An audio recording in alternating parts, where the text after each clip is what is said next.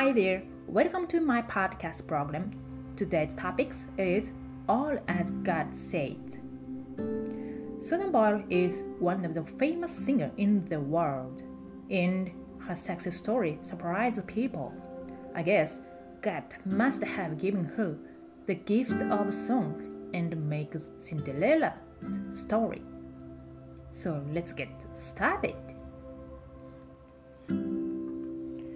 YouTube をね見てるとですね時々勝手にあなたへのおすすめって言ってこの動画いいですよ。この動画ぜひ見てください。っていう風に勝手にねおすすめしてくるんですよ。で先日もねそういう風に動画をおすすめされたんでそんなにね興味のあるもんじゃなかったんですけどとりあえず見てみたんですよ。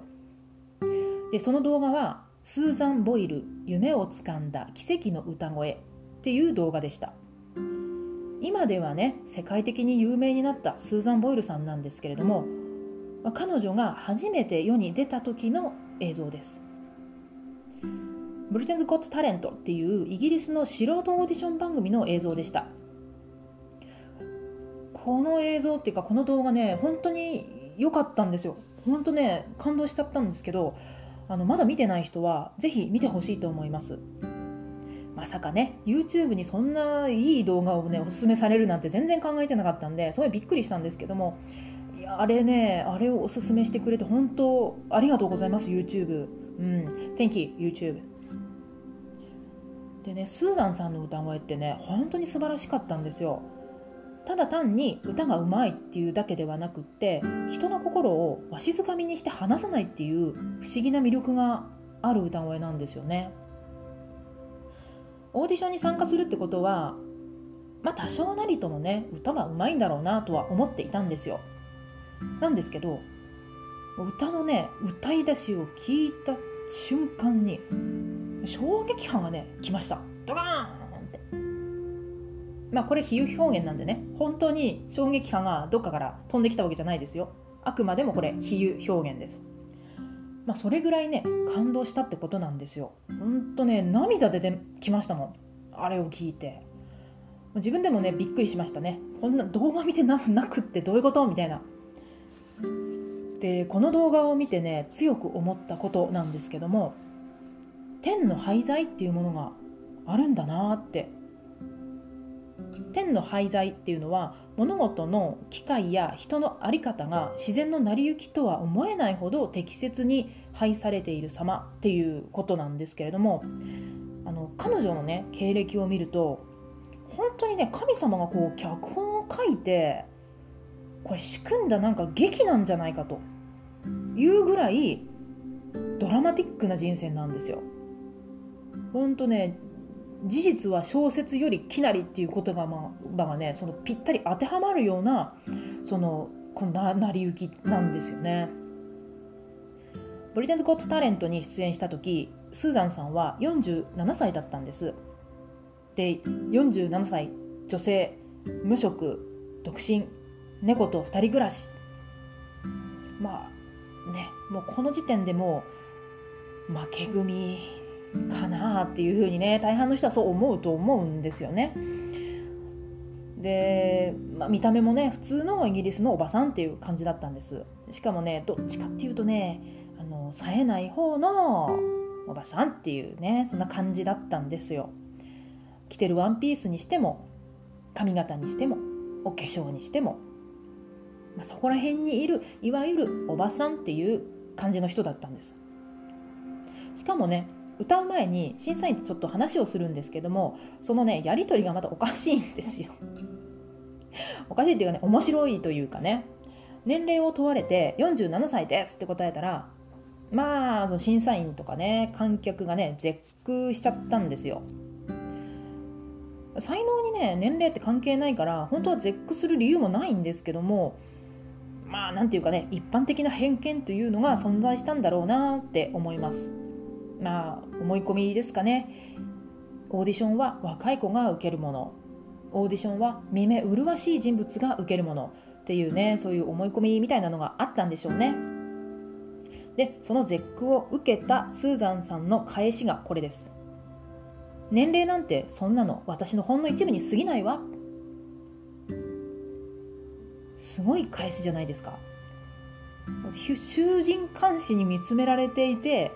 通ならね緊張でガチガチになるようなところでこんな風にねポッポッて答えられるっていうのがねすごいなと思いますよ。いやちょっと本当感心しました。しかもねこれね腰を振りながら答えてたんですね。なんかちょっと若干卑猥な表現方法かなという感じもしないではないんですけども。まあそれはねあのスーザンさん自身がこのブリテンズ・ゴット・タレントで優勝するのはあの見た目のいい人だけだっていうふうに思い込んでたそうなんです。だからその見た目がいい人に自分は該当しないと、まあ、そもそも対象外であると。だからまあいいやどうせ対象外なんだし、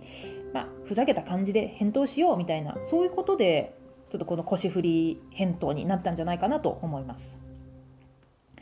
それで審査員が今まで夢を叶えられなかった。つまり歌手になれなかった。この原因は何だと思うかっていうふうに問うたんですよ。そしたらその答えが今までチャンスがなかったから。でもこのオーディションで変われるかもしれないと。うんこれもねなかなかあの自分に自信がないとねやっぱこういうふうに言えないですよ。だからすごいなと思いました。うん。しかもねこのオーディションで歌った歌が「夢破れて」っていう歌なんですね。そう夢破れても絶望した女性が歌ってるっていうそういう歌なんですけども「夢破れて」っていう歌を歌って夢をつかむってどれだけ皮肉なこの展開なんだろうかと。またこれもねちょっと笑ってしまったんですよね。笑うっていうかねなんか面白いなと思ったんですよ。でさらにですね歌い終わった後さっさとね舞台袖に帰ろうとしてみんなに「ちょっと戻って戻って!」って言われちゃうんですよね。普通はねあのパフォーマンスが終わった後には舞台でちょっととまとどまってこの審査員の評価とかを受けるんですけども、まあ、なんかねどうでもいいわみたいな感じで帰ろうとしたんですよ。えーと、後日スーザンさんが語ったところによるとあの時は本当評価とかはどうでもよくってただ大観衆の前で歌を披露したかったんだとそれでもう終わったから帰ろうっていうので帰ろうとしたとこれもね結局自分は対象外、まあ、どうせこのオーディションで合格することもないだろうなっていうふうに思ってたから、まあ、歌を歌えてよかったなっていう気持ちでこう帰ろうとしたんじゃないかなというふうに思います。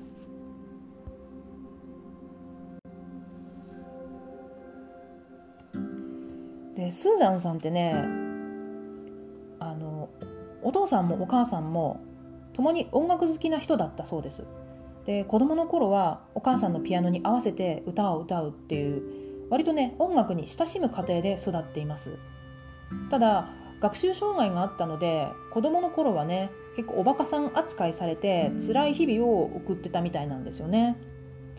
大人になってからもねそんなにパッとした感じではなかったようなんですけどもでもね実は歌手になるための努力は欠かしてなかったんですよ。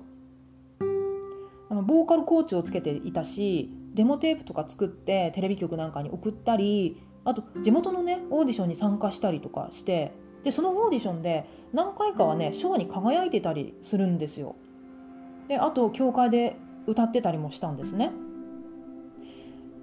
彼女がその日の目を見るまで47年かかったわけなんですけどもその47年間決して何もしてなかったわけじゃないんですよ。